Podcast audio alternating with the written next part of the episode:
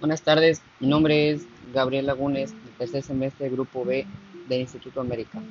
El día de hoy vengo a hablarles acerca del tema conceptos básicos de la física. El estudio de la física es importante para todo ser humano deseoso de conocer el medio en que vive y que quiera explicarse el porqué de los múltiples fenómenos que observa. Gran parte de los fenómenos de la naturaleza, ya sean simples o complejos, tienen explicación en el campo de la física. Por tanto, esta ciencia auxilia al hombre para adquirir un conocimiento más amplio del universo y una mejor calidad de vida. La física es una de las ciencias naturales que más ha contribuido al desarrollo y bienestar del hombre, porque gracias a su estudio e investigación ha sido posible encontrar en múltiples casos una explicación clara y útil de los fenómenos que se presentan en nuestra vida diaria. La palabra física proviene del vocablo griego physique, cuyo significado es naturaleza.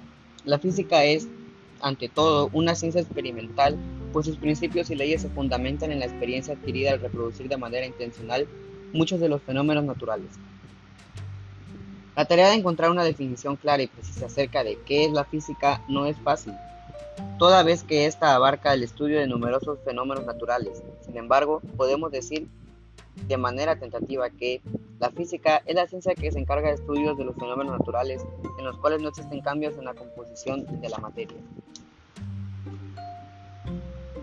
La física para su estudio se divide en dos grandes grupos, física clásica y física moderna.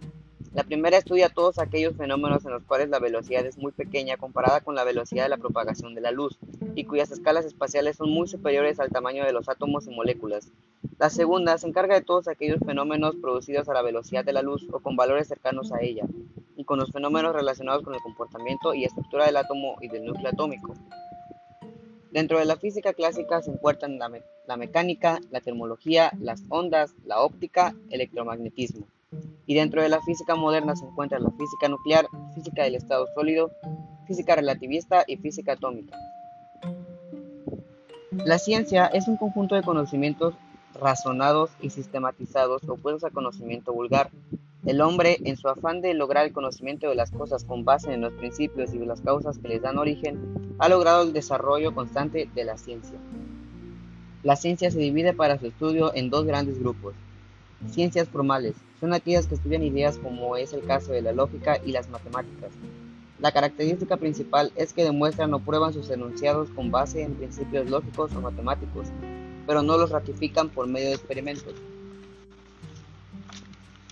Las ciencias factuales se encargan de estudiar hechos, ya sean naturales, como es el caso de la física, química, biología y geografía física, se caracterizan porque estudian hechos con causa y efecto, o bien estudian hechos humanos o sociales, como es el caso de la historia, sociología, psicología social y economía, cuya característica estriban que estudian hechos de imputación debido a que las teorías o hipótesis son atribuibles a los investigadores que han realizado dichos estudios. En general, las ciencias factuales comprueban mediante la observación, la experimentación, sus hipótesis, teorías o leyes.